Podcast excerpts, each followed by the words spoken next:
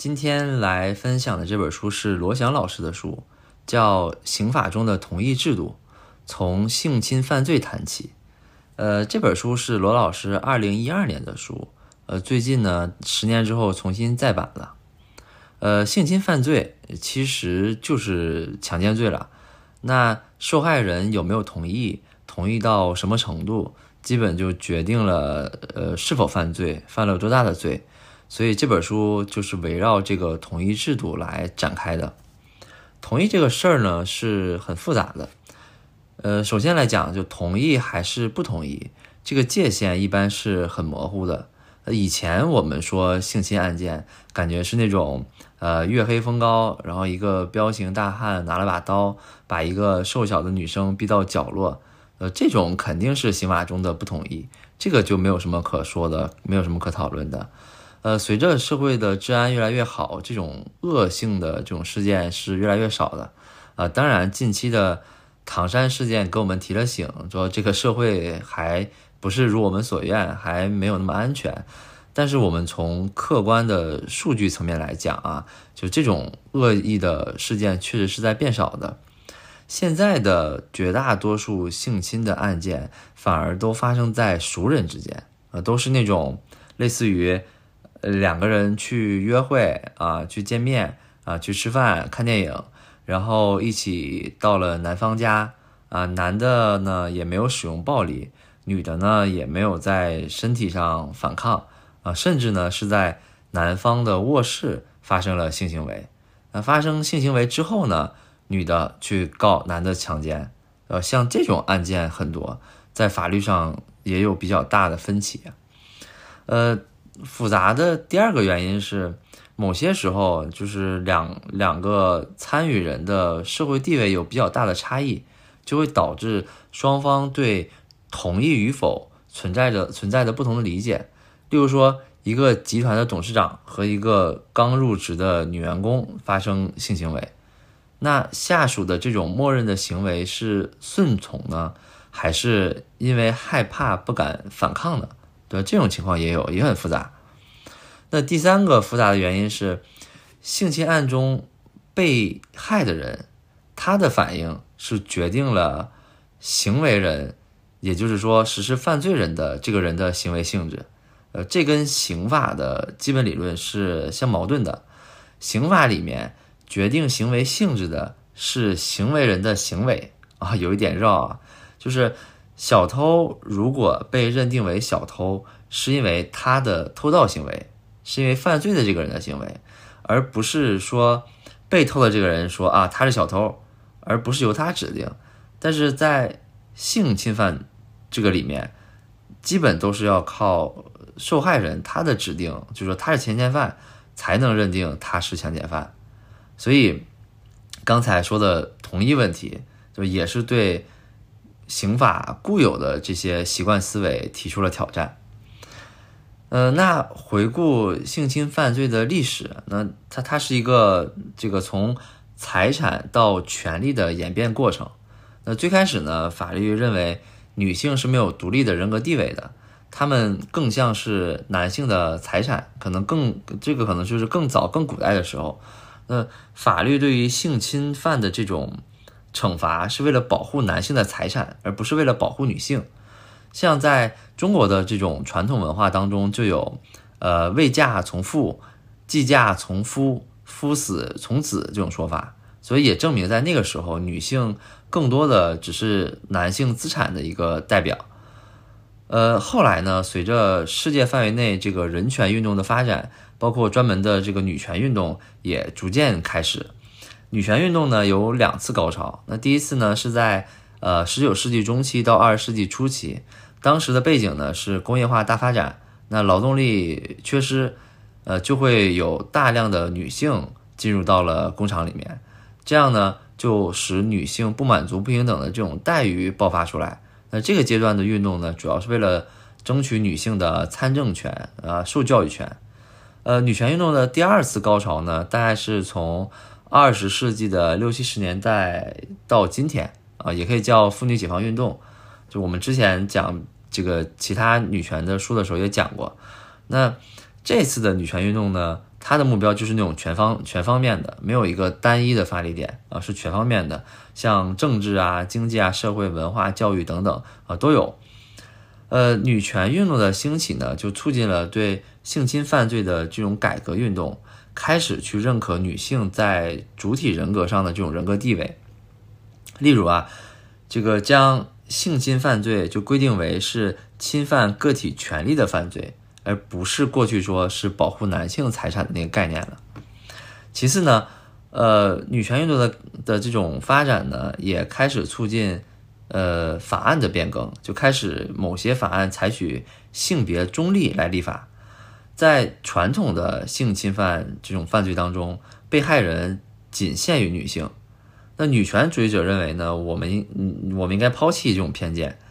女性在性行为中并不一定一并不一定处在这个受害的一方，所以他们倡导呢是以性别中立来立法，来推动这个男女平等。呃，例如像德国在九八年的时候，它的新的刑法典就将二十年前里面说强迫妇女就修改成了强迫他人，那罪名呢也开始有一些修改，许多地方开始用一些中性的词汇去代替强奸，比如说美国有些州，它就叫它就把这个强奸罪修改为叫做性侵犯罪，或者叫性攻击罪，呃，或者叫这个犯罪性性行为罪。就我国台湾地区呢，在九九年的这个刑法修正案中，就将强奸罪就改名叫强制性交罪。呃，改革呢还扩大了对于性交的定义。传统的性交呢，仅仅是指男性和女性生殖器的结合，但在改革之后呢，像美国的刑法就规定了性交还包括肛交和口交。啊，像法国的刑法里面还就是这个规定了说。以暴力对他人实施任何的性进入行为，均为强奸罪。呃，这个里面任何的性进入行为，就包括了刚才说肛交啊、口交，还包括异物进入的这种侵害行为。呃，女权呢还还特别指出一点，说在其他的犯罪当中，其实很少考察这个被害人和被告人的关系，但是如果性侵案发生在熟人之间，那司法机关的反应一般都比较冷淡。在处理案件的时候呢，司法这些官员呢，也对这个被害人存在普遍的怀疑，就是也说对女性存在普遍的怀疑，会考虑大量跟案件没有关系的事儿，例如说被害人的品行，或者说与被告人的交往情况。那如果假如说这个被害人，假如说这个女性要是她从事性服务行业，啊，当然，这个前提是这个幸福行业在这个国家是合理的啊。那他去起诉被强奸的胜率其实很低的，呃，相当于司法机关对女性还是有天然的偏见的。呃，我们刚才讲说，性侵刚开始是古代是对这个财产保护的概念，然后刚才讲女权运动呢是侵犯个人的权利，呃，到了现代社会，性侵犯的这种。法益准确的说是性的自治权，就是否发生性行为是自己的权利。呃，刑法呢是一种禁止性规定，就是告诉大家不能做什么，就划定了这个公民权利的禁区。但是呢，刑法不能告诉公民可以做什么，所以刑法就只能告诉大家，你不能在他人的拒绝之下去发生性行为。那性行为本身是很私人的事情。与其他人也是没有关系的。这个哪怕性行为本身十分恶心，但是只要他没有侵害到别人的利益，那刑法就是不能干涉的。我们可以去利用道德去约束，啊，去站在道德的高点指责他，但是道德是不具备强制性的。呃，现在在我国的刑法理论上普遍认为啊，就强奸行为是以违反女性意志为前提的。就因为违背意志，所以行为人必须采取暴力或者说这种胁迫的手段。就如果行为人没有采取这种强制的手段，即使行为违背了这个妇女的意志，也不构成强奸罪。呃，最不好判断的一种情况就是开篇提到的那种，就两个人约会回到男方家，甚至到了男方的卧室，呃，女方这个时候说啊，我不要发生性行为，但是又没有采取身体的反抗，就这种是最难判断的。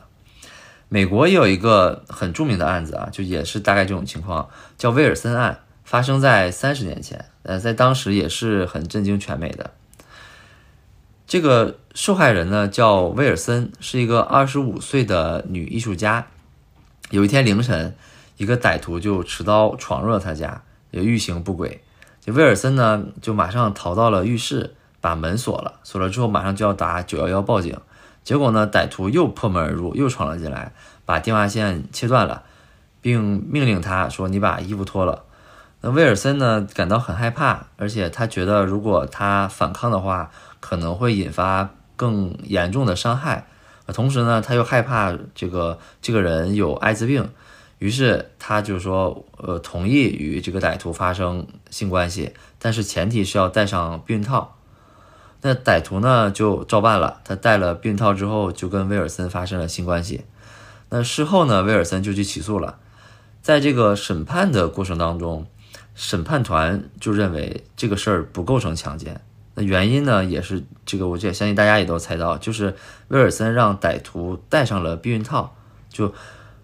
陪审团是认为这是对性行为的同意，呃，这个是跟我们主流观点是不太一样的，所以这个事儿确实在当时也震惊了全美啊。呃，还有一种情况也比较复杂，就是男方会经常说这个不知道女方的真实年龄，假如说女方未成年，甚至是幼年，就这可能男的会解释说女的是骗他了，说他成年了，实际未成年。像这种案件其实也比较多，也很复杂的。呃，接下来我们说说什么是同意。那这本书里面对同意的定义是：主体通过明示或漠视的方式，对正在发生的性行为给予真实的认可。呃，这里面有几点是很关键的啊。第一，说这个同意必须是当事人自己做出的。别人是不能的，别人也不能替他做主。第二呢，是同意不能是心理的活动，你得让别人知道你是同意的，你不能只是心里想我同意。第三点呢，是同意必须针对正在发生的性行为。就假如女方白天说说，哎呀，今天晚上我们可以睡觉，但是晚上女方后悔了，这个后悔是有效的，白天说的话到晚上也就失效了。呃，这个点呢，还能反过来来举例。假如先发生了性侵案件，那事后呢？女方同意了，就是性侵的时候女方不同意，那事后女方同意了，事后的这种女方的改变，并不能影响性侵这个事儿。就如果这个时候女方去起诉，那男方不能以啊这个女方事后说了她同意作为抗辩的理由。呃，还有一种情况是。呃，假如双方第一次性行为是违背了妇女的意志，但是这个事儿之后，女方并没有去报警，并没有去告发他。后来呢，女方又跟这个男方多次自愿的发生了性行为，那这种一般就不会判这个强奸罪了。我，刚才举了很多的例子，是因为确实，如果我们去看这些。判决的强奸案的案例，它很难把它分成特别明显的大类，就是只能大部分只只能说一事一议，而且奇葩的事情也都特别多。就虽然这个犯罪这个事实是挺令人恶心的，但确实很多案例看起来还是挺挺挺有乐趣的。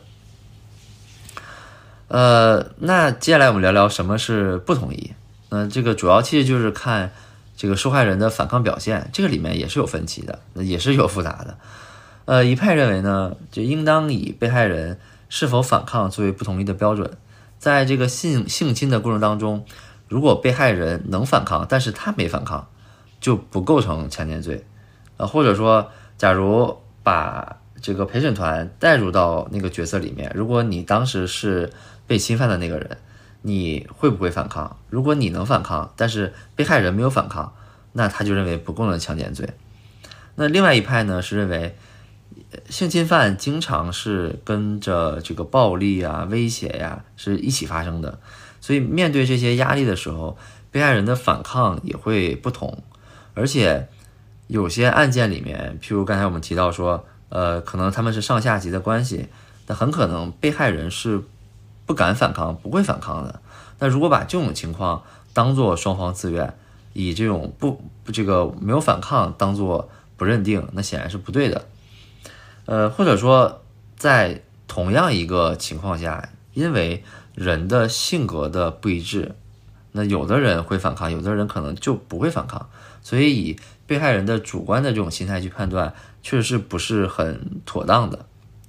呃，当然，对于这种呃各种复杂的情况，刑法也在不断的改革，也在不断的完善。像最近十几年，随着这个人权运动的进一步的发展，西方的学术界就开始试图从女性的角度去重新思考不同意的问题了。所以有了一个新的概念，叫做“不等于不”，就就不就意味着不啊，就是大概这个意思。呃，不意味着不呢，就是说，当女性说不的时候，就很多男性并不知道女性的真实愿望，就他们可能这个很真诚的认为女性说不是一种这个半推半就，或者说是一种害羞不好意思的表现啊，就是我们有时候开玩笑说。呃，嘴上说不要，身体很诚实。呃，但是在女权主义看来啊，法律恰恰应该抛弃这种是这个抛弃这种不等于不的这种男性的视角啊，不等于是的这种男性的视角。像拳王泰森就发生过类似于这种事情的指控。泰森在九一年，一九九一年七月，呃，强奸了一个叫德斯雷华盛顿的女生。的事情是这样的，呃，事发当天，华盛顿呢受到泰森的邀请，一起开车出去玩，呃，玩的途中呢就跟泰森比较亲密啊，他们也有过亲吻，呃，当天的后半夜，这个他就跟泰森一起回了泰森住的宾馆，到了宾馆之后呢，他们先看了会儿电视，然后这个女生就去洗手间了，等这个女生从洗手间出来的时候，他发现。泰森已经脱光了，啊，并且 顺着就把华盛顿摁倒在了床上。当时呢，华盛顿在语言上对性行为这个表示了拒绝，就说不要啊。但是泰森并没有理会，因为泰森就觉得他说不要可能是半推半就，可能是出于害羞，就他说不要可能是想要，就就是在这个大背景下，泰森跟对方发生了性行为。那出事后的第二天呢，女生就到医院做了检查，这个检查就显示她的宫颈口有两处磨，这个磨损。呃，又过了几天呢，这华盛顿就跑去向警察局报案，就控诉泰森强奸。那法院的十二名陪审团呢，一致一致裁定，就是泰森是罪名成立的。呃，泰森也上诉了，但上诉之后，法院仍然维持了原判。所以这个。呃，拳王的案例就是一个典型的不等于不的一个案例。呃，那不同意的问，那不同意这个问题，到底是应该采取主观的标准，还是应该采取客观的标准呢？像罗翔老师在这本书里面就倾向于呃以客观的标准去认定不同意这件事儿，因为罗老师这样讲的啊，他说。呃，主观标准完全是依据被害人的立场，就就看起来好像是能够保护他们的权利。呃，这他举了一个例子，比如说一个女性在面临这个男性朋友求欢的时候，她没有表示丝毫的拒绝，男性呢在这个期间也没有粗这种粗暴的举动，女方呢在性交的时候甚至还假装达到了高潮。那在绝大多数人看来，女女方是同意了这个性行为的，但是如果女方是出于害怕而没有拒绝，那她究竟是同意还是不同意呢？那根据 被害人的主观心态去推断这个事情，她显然是不同意的。我们刚才说，法律要保护的是性自治权，那不能以完全牺牲被告人的利益来达到这个目标。那法律应该兼顾双方的利益，所以男性也是有性自治权的。呃，我们知道司法资源是有限的，就刑法呢，应该是这个社会最后的底线，刑法不可能打击所有的性侵犯，所以它只能惩罚那些情节或者说影响最严重的行为，而主观的标准显然不能实现这个刑法的目标。在任何的犯罪当中，我们都应该坚持，都应该坚持这个疑罪从无的原则，而不是说有罪推定。如果没有合理的证据表明犯罪存在，那被告人就应该是无罪的。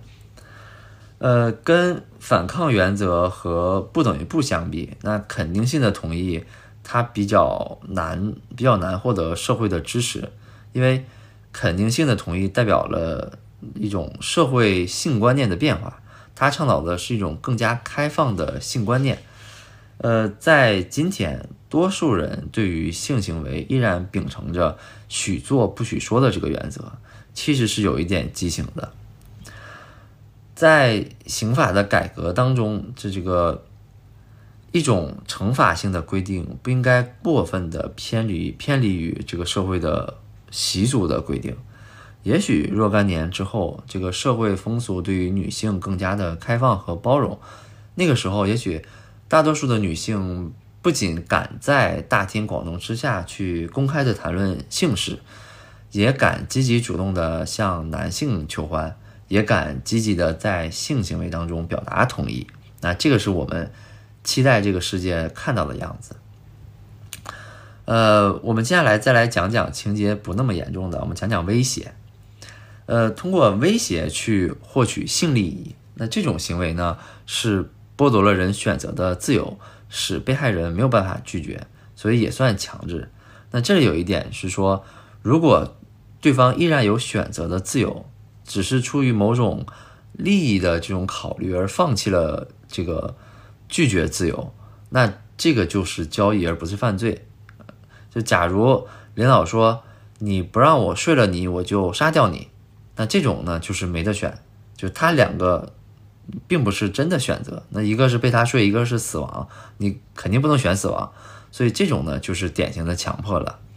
那如果领导说你不让我睡了，你我就不让你升职加薪，那这种显然两个选择都是成立的，对吧？一个是不让睡，一个是不升职加薪，这种显然就是交易，因为你可以接受不升职加薪嘛，所以这个就不是犯罪。那呃，婚姻里的性行为涉及犯罪吗？我觉得大家可以先想一想啊，给大家出个小问题，就是如果一对夫妻，丈夫想同房，但是妻子拒绝，那最后丈夫强制的发生了性行为，那这个丈夫是犯罪吗？呃，这个问题呢，在刑法界也有过很激烈的争论，其实到现在也没有停。大概呢有三种观点。第一种观点是完全否定，就认为婚内的这种性侵犯不构成犯犯罪，是因为夫妻之间有同居的权利和义务，那性生活呢也是同居义务的重要组成部分。呃，第二种观点呢是说，在某些特殊情况下，婚内的性侵犯才是犯罪。这个是指，假如说婚姻关系正常的时候，那丈夫呢不能成为性侵犯的这个犯罪的主体，但是。当婚姻关系不正常的时候，例如说两个人呃准备去离婚，他们现在在结婚的冷静期，那虽然提了离婚，但是并没有解除婚姻关系，那这种情况下的性侵就是犯罪了。第三种第三种观点是说啊，只要妻子不同意，强行发发生性关系就是构成性犯罪，那这个就是刚才讲到的，他侵犯了妻子的这个性自治权。按照我国现在的刑法来看啊，就并没有针对婚内强奸有比较这个准确的内容，或者说有准确的定义。刚才讲的上面的三个观点，也没有哪个观点是一定正确或者绝对正确的。呃，我也找了一些关于婚内强奸的这个判断的这种案例，几乎所有都是突出了暴力的这个事儿，就是他判决的大部分都是因为使用了暴力，所以。婚内采取暴力手段发生性行为一定是犯罪的，但是妻子如果说只是轻微的反抗，或者说因为体力的这种悬殊放弃抵抗，那确实没有看到这种案例被判婚内强奸的。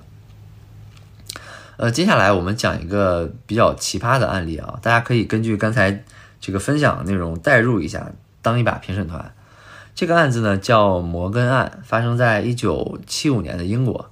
这个摩根啊，是一个皇家的海军官员。有一天晚上，他邀请三个同事过来喝酒。酒过三巡之后呢，这个摩根就跟这个三个朋友说：“呃，邀请，这应该是邀请这三个朋友跟自己的妻子发生性行为。”他告诉这三个朋友说：“如果他妻子反抗，那就是装的，就他真实的想法就是同意。你他越反抗，其实他越兴奋。”于是这三个男的就不顾摩根妻子的反抗，跟他发生了性行为。那这三个男子呢，就在事后呢就被摩根的妻子指控强奸。但他们认为自己并没有强奸，是因为他们这个亲口呃不亲耳听到摩根跟他们说女方是同意了的。大家觉得这个案子应该怎么判呢？我给这个三秒钟时间，让大家先判断一下啊。呃，这个案子在初审当中啊，法官告诉陪审团，就如果摩根对妻子同意性行为的这件事儿是不合理的。那就不能把这个这这件事儿拿来当做辩护，所以三个被告，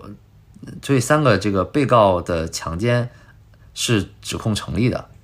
随后呢，这三个人又上诉了，上诉的法院也依然维持了有罪判判决。呃，最后呢，他们又上诉，上诉到这个最高法院。那最高法院虽然也维持了这个有罪判决，但是他认为初审法院对于强奸罪的这种指示是在误导陪审团。这个最高院做了一个十分震惊的判决啊，他认为说，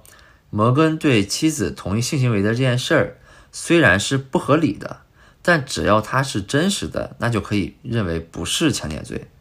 呃，有点绕的意意意思大概是说，假如一个老板说他的员工喜欢每个月给公司交钱上班，呃，他要给公司付很多钱他才上班，那这个事儿虽然按照常规来讲是不合理的。但是只要他的员工是真的是这样的，是真实的，那这个员工就是不违反劳动法的，大概是这个意思。呃，OK，以上差不多就是罗翔这本书的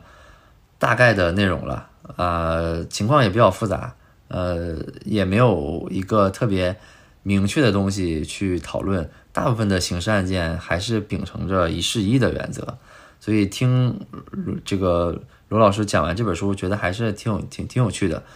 激发了大家对刑法的关注，我觉得还挺好的。OK，那就先到这里啦，再次感谢大家的订阅，感谢大家的收听，感谢大家的催更，我们下期再见啦，拜拜。